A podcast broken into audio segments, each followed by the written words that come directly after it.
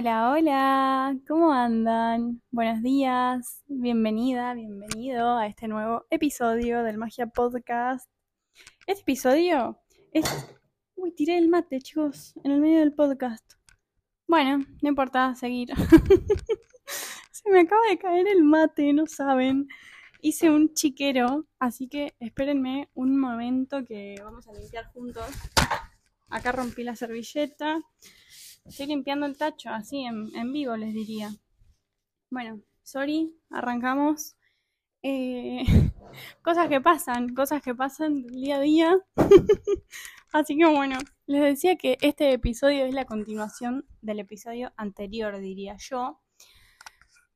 Porque, el, porque es del, del mismo tema, digamos, es de emigrar, parte 1, parte 2 pero la verdad es que no tienen un orden. Entonces, no salgas corriendo si estás escuchando este episodio al anterior, porque como no tiene orden es como que puedes escuchar primero este, después el otro.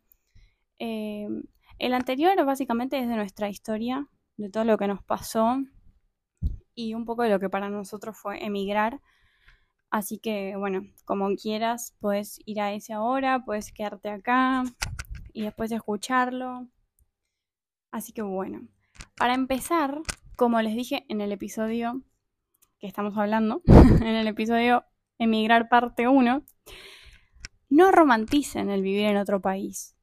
No todo hay que romantizarlo en la vida. Y no porque no sea algo lindo o algo maravilloso vivir en otro país o vivir afuera, pero porque apenas llegas, es duro, es difícil, no todo es como parece.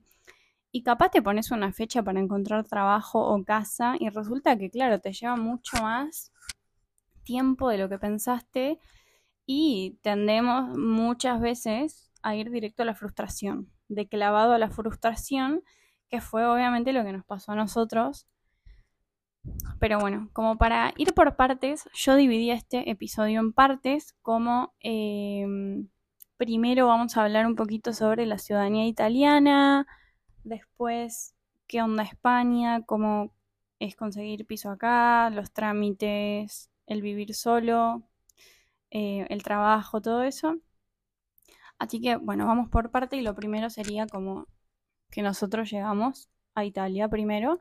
Y nosotros llegamos, claro, en pleno verano a Musomeli, Sicilia, que Musomeli es un pueblito súper pequeño donde ni siquiera había transporte público, literalmente chicos, no había nada en el pueblito ese y era una vida súper de pueblo con mucha gente mayor.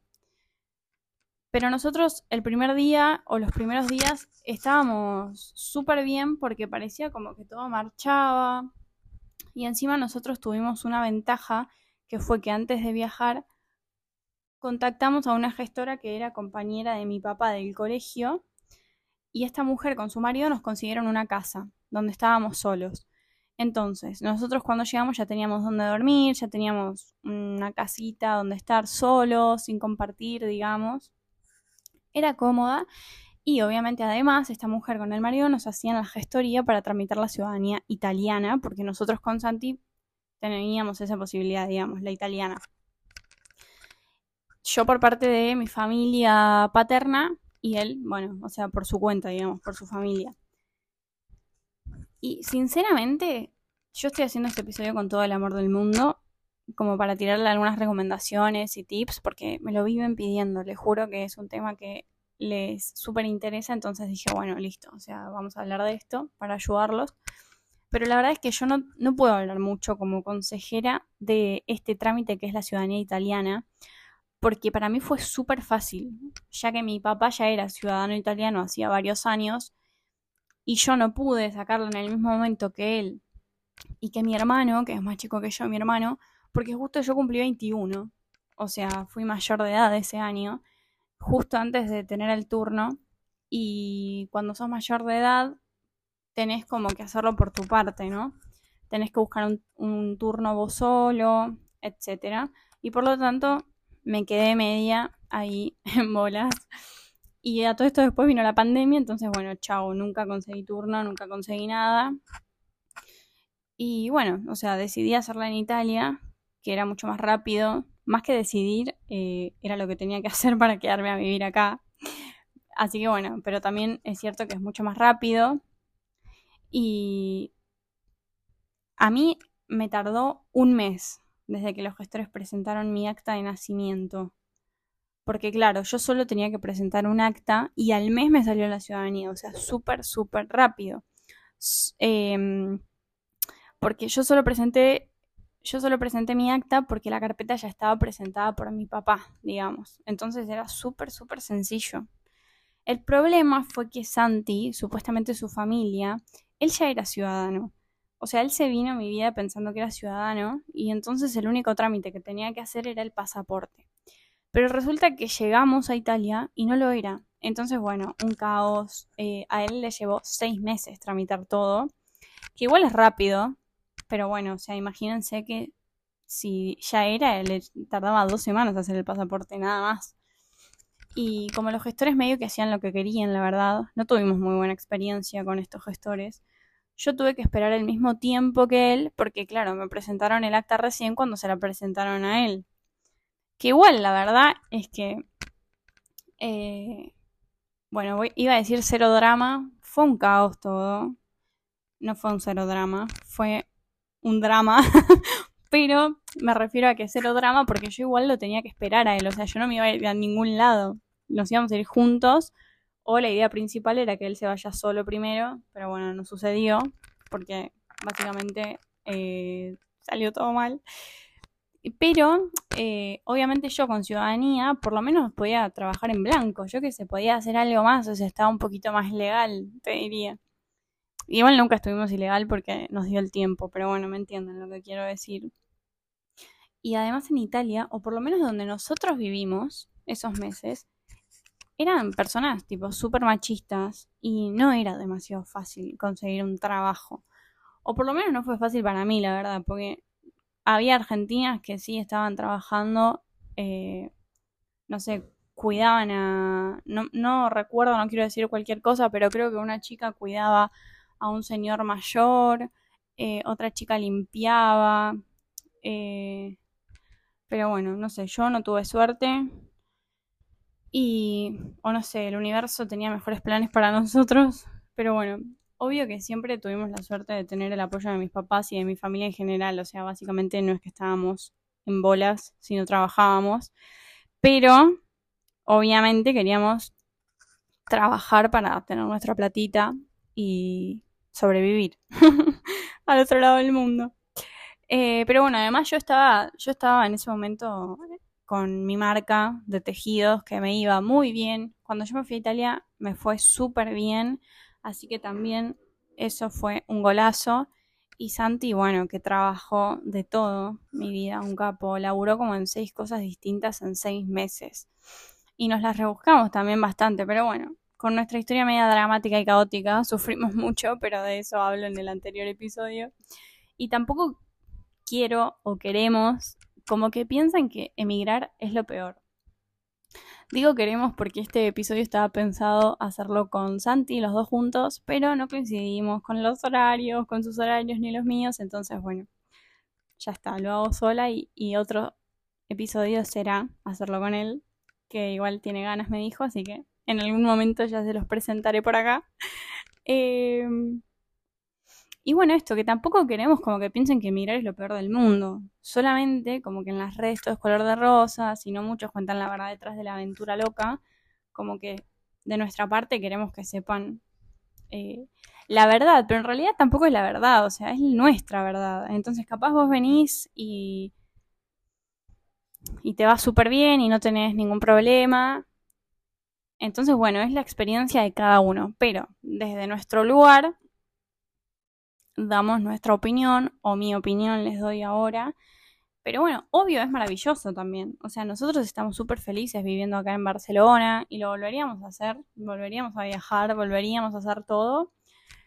Pero creo que con mucha más información, con más tiempo también de organizar semejante viaje, imagínate que nos organizamos este viaje en dos semanas. Una locura, o sea, demencia. Eh, mal. Pero bueno, como después de Italia, nosotros eh, estuvimos esos seis meses en Musomeli.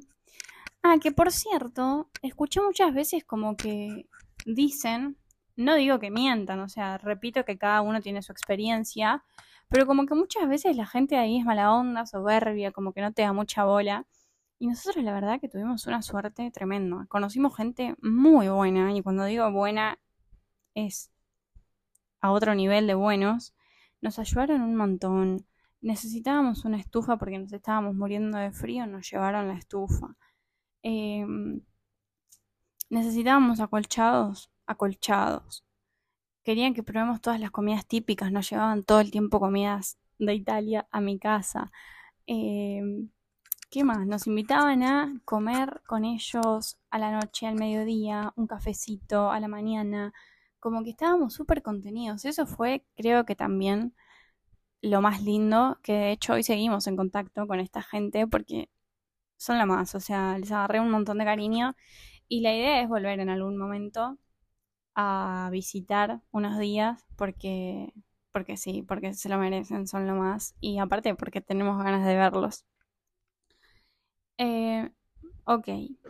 Después nosotros, después no, pero digo, en el transcurso este en Italia hicimos la ciudadanía Aprendimos también el idioma, que también era una traba, esa, no sabíamos nada de italiano, ni decir hola. Y lo aprendimos así medio al tuntún, medio rápido. Y Rina, nuestra vecina, se puso la 10. Era lo más ella. Se tomó el tiempo de darnos clases de italiano literal. Así que nada, como que todo divino, pero a la vez fue el peor momento, creo, que del viaje, estando allá en Italia y también al principio de España. Pero bueno, tema aparte, lo conté un poquito en el episodio anterior y tampoco puedo dar mucho detalle para no tener problemas y para no bancarme cosas que ya me he bancado. Así que hasta acá llega este tema. Y ah, antes de olvidarme también decirles que investiguen bien y no gasten en gestores. O sea, realmente yo recomiendo, por más que les dije que no podía ser muy consejera y, mm, que fue súper fácil lo mío porque solo presenté un papel, pero realmente no gasten en gestores para hacer la ciudadanía. Y de hecho, también les recomiendo que vayan a hacerla a Musomeli, eh, para, si es, que, si es que pueden, ¿no? Para hacerla por su cuenta, solos. O sea, es sencillo, y no se los digo yo, sino que nosotros conocimos a un montón de argentinos que estaban ahí, que habían caído con la misma gestora, por unos pibes que nos recomendaron a estos gestores y medio que nos cagaron a todos los gestores, la verdad, o sea, todos estábamos enojados con los gestores, pero bueno, es lo que hay. Y les digo esto porque con todos estos chicos argentinos que coincidíamos y nos conocimos ahí y bueno, fueron como nuestro grupo de amigos en ese momento, estuvimos de acuerdo en que si te informas un poco, lo sacas súper fácil solos y no hace falta pagarle una fortuna a gestores. Así que bueno, como investiguen un poco y eh, si, si pueden, yo les diría que, eso, que lo hagan solos. O por lo menos una parte, no sé. Bueno, como todos saben, después nosotros nos fuimos a Italia, no a Italia, sorry, nos fuimos a España, o sea, estamos acá viviendo ahora en Barcelona, y nosotros, claro, o sea, seguía la inconsciencia, ¿no? O sea, fingimos demencia en todo el viaje nosotros. Y pensábamos que con la ciudadanía italiana ya estábamos. O sea, que ya está, que ya voy a conseguir trabajo, que voy a trabajar de lo mío, que el Santi va a trabajar de lo que a él le guste que no sé qué. Claro, no, o sea, no, no, no, no, no, no, no. Cuando venís a vivir a España, lo primero que tenés que hacer es empadronarte. Y después el NIE.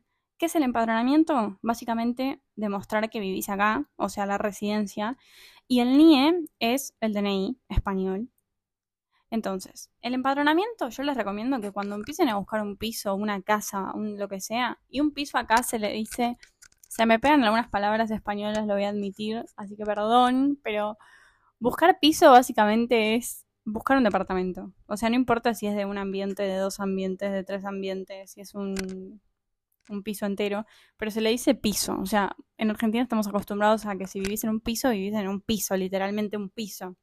Eh, acá no. Así que bueno, cuando busquen un departamento, que le hablen al propietario y que, le pregunten si ustedes se pueden empadronar ahí, porque a nosotros nos pasó que alquilamos una habitación compartida, a esto me refiero en realidad, como a una habitación compartida, porque acá se usa mucho eso, que ahora vamos a hablar un poco de eso, pero cuando empiecen a buscar piso, habitación o lo que sea, que se aseguren de que en ese lugar los van a empadronar, porque nosotros alquilamos una habitación y ni sabíamos de este trámite, entonces cuando estuvimos ahí, el, propietario nos dijo, eh, no, miren, acá no se pueden empadronar, así que bueno, medio que fue un caos. Eh, pero bueno, como asegúrense que los van a empadronar ahí y que ya vayan asegurados de, bueno, valga la redundancia, ya lo dije, dije dos veces lo mismo, pero bueno. Eh, eso, asegúrense que los van a empadronar en esa casa, en ese departamento, en ese piso, en esa habitación. Y este trámite, como les dije antes, es tu residencia acá, o sea que vivís en España. Así que nosotros nos empadronamos en febrero, a finales de febrero. Y después de ese trámite tuvimos que sacar el NIE. Pero es como que se contradicen un poquito acá. Es como... Em, es complicado y a la vez no, pero bueno, nuestra experiencia fue esta y no fue tan sencilla, porque para el NIE te pedían un contrato de trabajo y para trabajar te pedían el NIE. Entonces decís como, no entiendo, no puedo hacer nada, porque si no tengo trabajo, no tengo NIE y si no tengo NIE, no tengo trabajo. Porque obviamente para el NIE te pedían contrato de trabajo y para ir a trabajar a un lugar te pedían NIE, entonces bueno. Pero nosotros tuvimos suerte en que conseguimos una entrevista o sea, mandamos currículum a un mismo lugar que era una inmobiliaria y fuimos juntos a la entrevista. Y ahí nos hicieron una oferta de trabajo media así nomás. Entonces lo que nos dieron de primera fue el NIE provisorio. ¿Por qué? Porque vos tenés el NIE provisorio, que es el que nos dieron a nosotros, y el NIE eterno, no sé cómo llamarlo. el, NIE que te sirve para siempre. Em, que el NIE provisorio, perdón, no me salía la palabra, básicamente es una A4, una hoja A4 con un número y ese es tu documento. Y te dura solamente tres meses. Pero claro, después de ahí tenés que sacar el NIE eterno, que no sé cómo, cómo decirle. Pero nosotros nos dieron el NIE provisorio porque cuando fuimos a dar el turno nos dijeron, miren, necesitan una oferta mínimo de trabajo, si no tienen trabajo indefinido, eh, contrato de trabajo indefinido, por lo menos una oferta, algo que digan que, van a trabajar en tal lugar. Entonces este tipo de la inmobiliaria nos hizo la, la oferta de trabajo y de ahí tuvimos suerte y nos dieron, bueno, este NIE provisorio. Después, cuando ya habíamos conseguido trabajo con este NIE provisorio, volvimos a sacar turno y presentamos los contratos indefinidos, que eso es algo fundamental también, que sean contratos de trabajo indefinidos. Y ahí recién a los tres meses conseguimos los NIES, estos eternos que les digo, que es un cartoncito verde y chau, tipo, no tiene ni foto, así que no es un documento con el que te identifiques, ¿ok? Acá nosotros nos identificamos o con pasaporte europeo o con el DNI italiano. Eso por un lado. Ahora, tema trabajo, la verdad es que me parece súper fácil conseguir.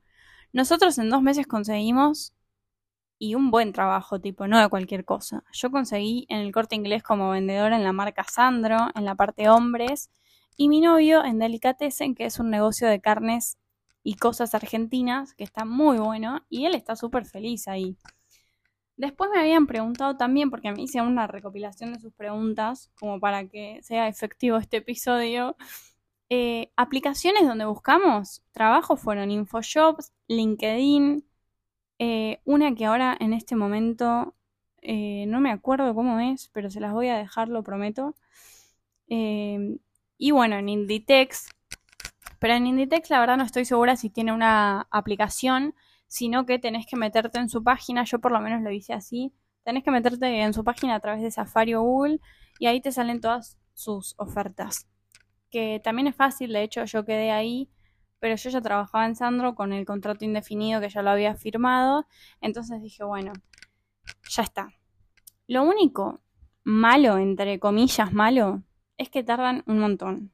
que no sé si es malo en realidad, lo que pasa es que como claro, yo estaba acostumbrada a vivir a mil todo el día, todo que sea rápido ya en Argentina, acá nada que ver, acá es todo súper lento, se toman su tiempo, eh, tardaron un montón con tema trámites y en llamarme.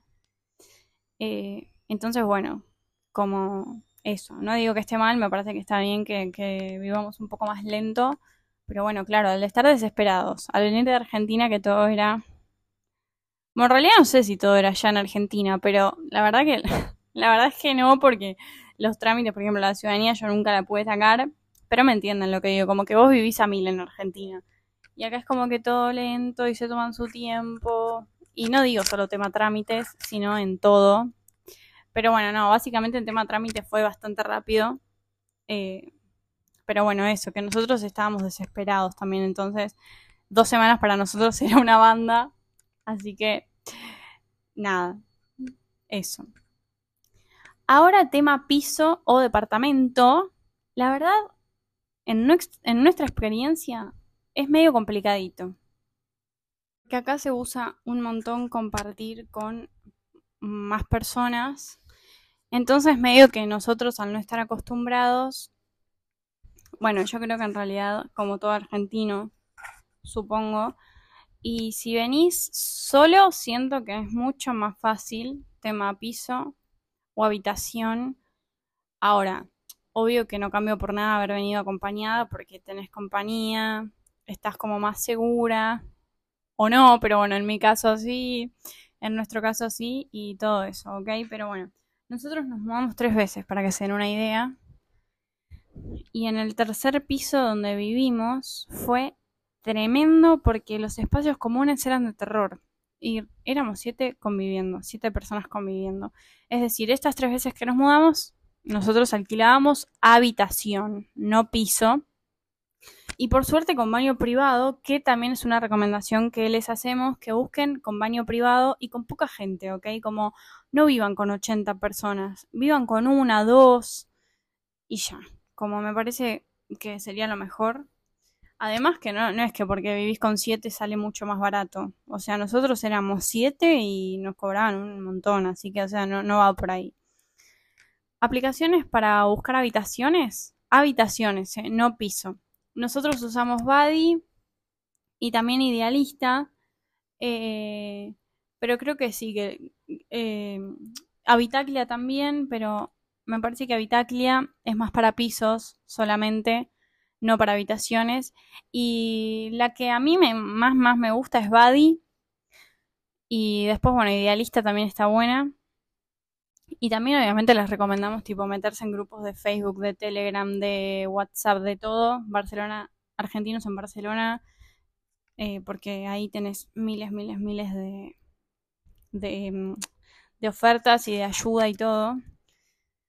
Pero bueno, Buddy e Idealista para encontrar habitación, les recomiendo. Después, ahora, para vivir eh, solo, podés alquilar eh, también un Airbnb, que lo hacen todos, pero es muy, muy caro, tipo capaz que es el triple.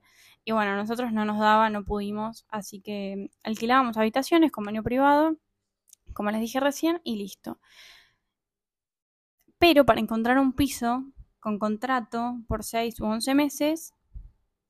Buscamos mucho por Idealista y Fotocasa. Y al final... Ay chicos, ¿qué pasa hoy? Se me cayó el micrófono. Ahora bueno. está medio, está medio, medio, medio el, episodio de hoy.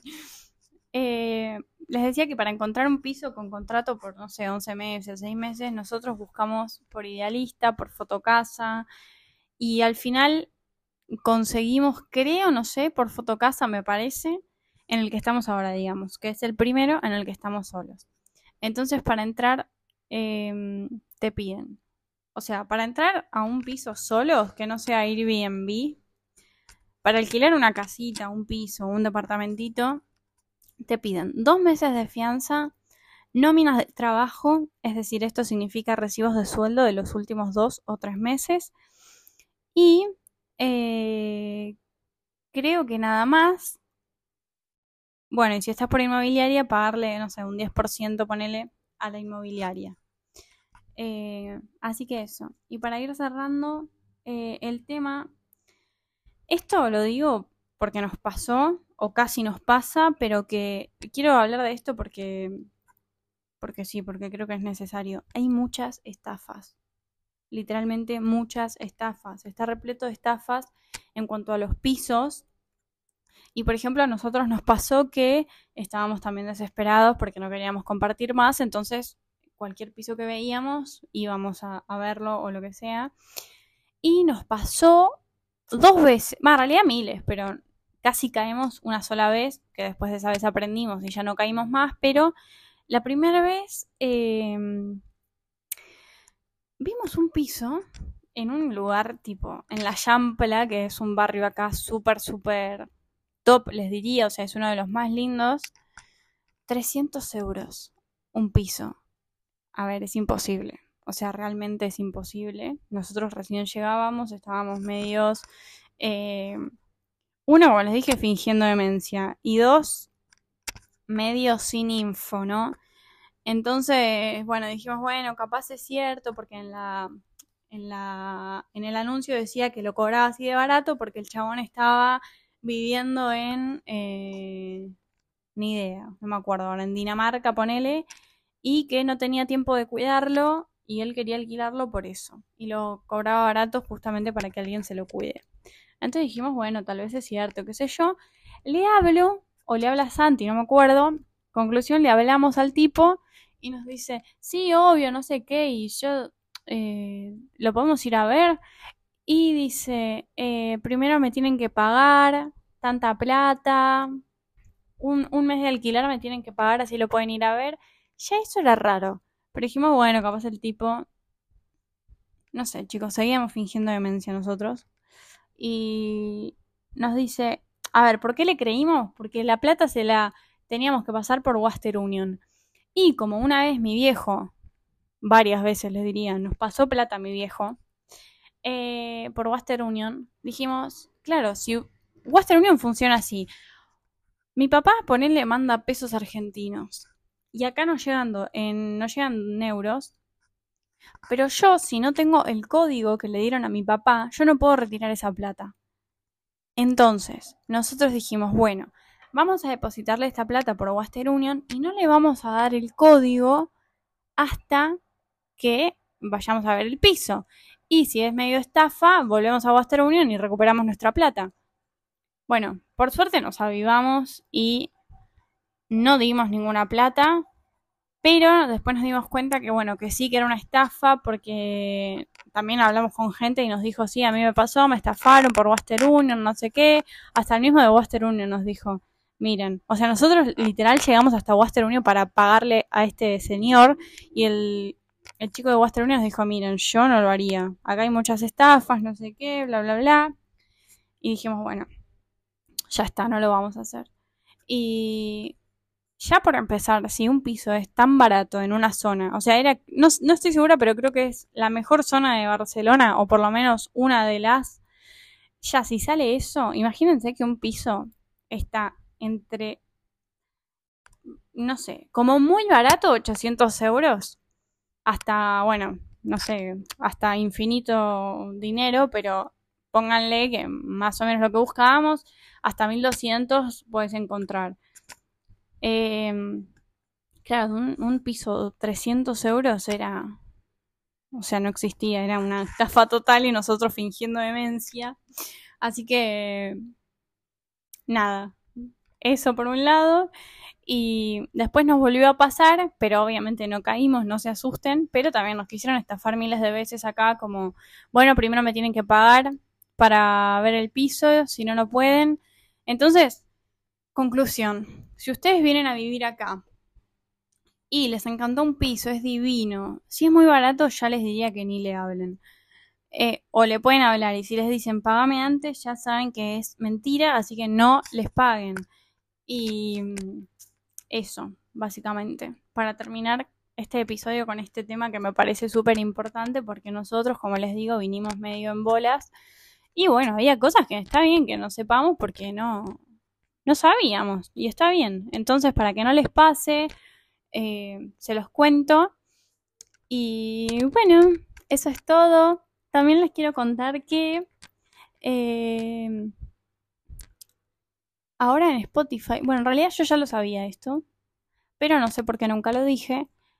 Puedes escribir tu opinión en, en, el episodio que estás escuchando. En Spotify te va a aparecer abajo de este episodio como una burbujita con una pregunta que te va a preguntar alguna pregunta. Puede ser qué te pareció el podcast o qué te pareció el episodio o alguna pregunta y vos puedes dejar tu comentario a ver qué te pareció este episodio y eh, me gustaría mucho ver algunos de sus comentarios ahí, estaría buenísimo. Y ni hablar de que me a veces me suben historias, me mandan mensajitos súper lindos y obvio que siempre respondo, siempre reposteo las historias. Así que eso y espero que este episodio les haya servido, les haya servido mucho. Ni hablar de que si tienen alguna duda, alguna cosita en, los, en, en que yo pueda ayudar, me mandan un mensajito y lo charlamos en privado también, obvio. Y eso, les mando un súper, súper, súper